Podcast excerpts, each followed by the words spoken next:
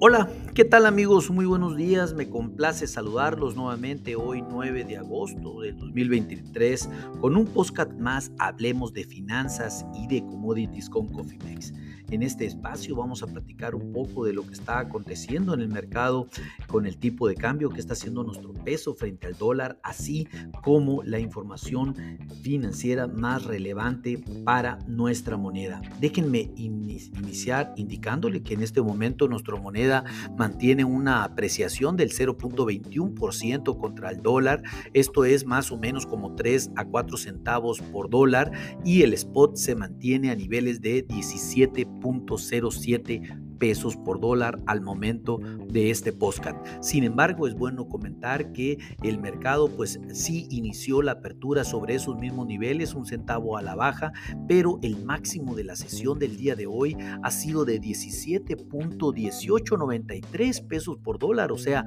prácticamente 10 centavos, 11 centavos más de lo que se encuentra en el mercado el día de hoy y que ha logrado recuperar el peso en lo que va de la sesión. El mínimo, pues nos encontramos en el piso, casi el mínimo ha sido de 17.05, estamos a 2 centavos del mínimo, lo cual es una franca recuperación y nos indica que el peso terminará apreciándose un poco más frente al dólar o al menos buscando romper nuevamente esa barrera de los 17 pesos por dólar que definitivamente se encuentra a, eh, a la puerta siguiente. El peso pues recupera este terreno después de, durante esta sesión desde, la, desde el overnight y en el corto plazo tiene una tendencia eh, positiva. Sin embargo, pues obviamente bien sabemos que nuestra moneda es totalmente susceptible a todo y cada una de las noticias que están aconteciendo a nivel internacional. Esta apertura, el peso, pues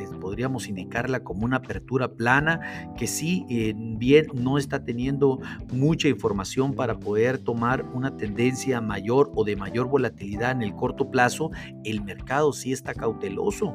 Está cauteloso, sin embargo, pues recordemos que eh, la inflación en México pues salió eh, positiva, rompió rompió la barrera de los 5, el 5% a la baja, la inflación en México, y esto pues definitivamente un dato excepcional, un dato eh, que si bien eh, somos de los pocos países a nivel mundial que se están acercando a su objetivo de inflación, la inflación a junio, a julio, perdón, fue del 0.48% y esto pues salió en línea con las expectativas del mercado, ya a tasa anual quedó en 4.79%, muy por debajo del 5.06% reportado el mes de junio. Y pues si hablamos de la, de la inflación subyacente, esta fue del 0.39%, ligeramente por debajo del 0.42% esperado por parte del mercado y ya a tasa anual fue del 6.64% por debajo del 6.89% reportada en el mes de junio. Recuerden que la inflación subyacente es la más importante Aquí esta es la que debe de migrar por debajo del 5%. Ya si bien estamos lejos, pero mantenemos una tendencia sin lugar a dudas. Ya pues si, si, si, si ya en el, en, el el desglose mensual, en la parte de la, de la subyacente, podríamos decir que el mayor crecimiento se registró en otros servicios que incluye salud, comunicaciones, restaurante, mantenimiento, automóviles, entre otros. Y en la no subyacente se registró una aumento escandaloso en frutas y verduras del 5.5%, los productos pecuarios un 0.97% y los energéticos un 0.42%. Si desean un, dato más específico del reporte de la inflación, háganos saber y con gusto se los hacemos llegar por email o bien por cualquier otro medio. En fin, eh, con este resultado de inflación en línea con las expectativas, se mantiene la expectativa de que el día de mañana Banjico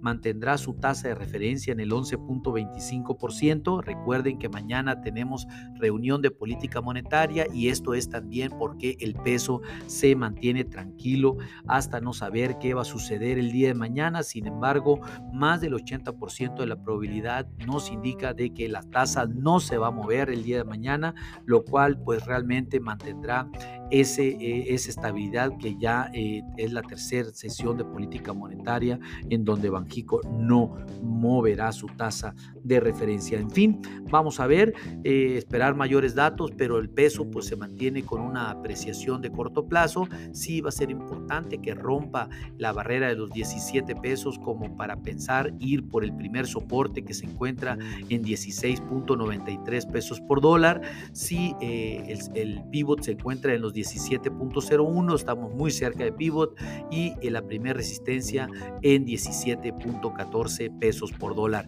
Aquí, mis amigos, como es de costumbre, lo importante es tener una estrategia, sobre todo en el peso a largo plazo, no así a corto plazo, porque estamos en el vaivén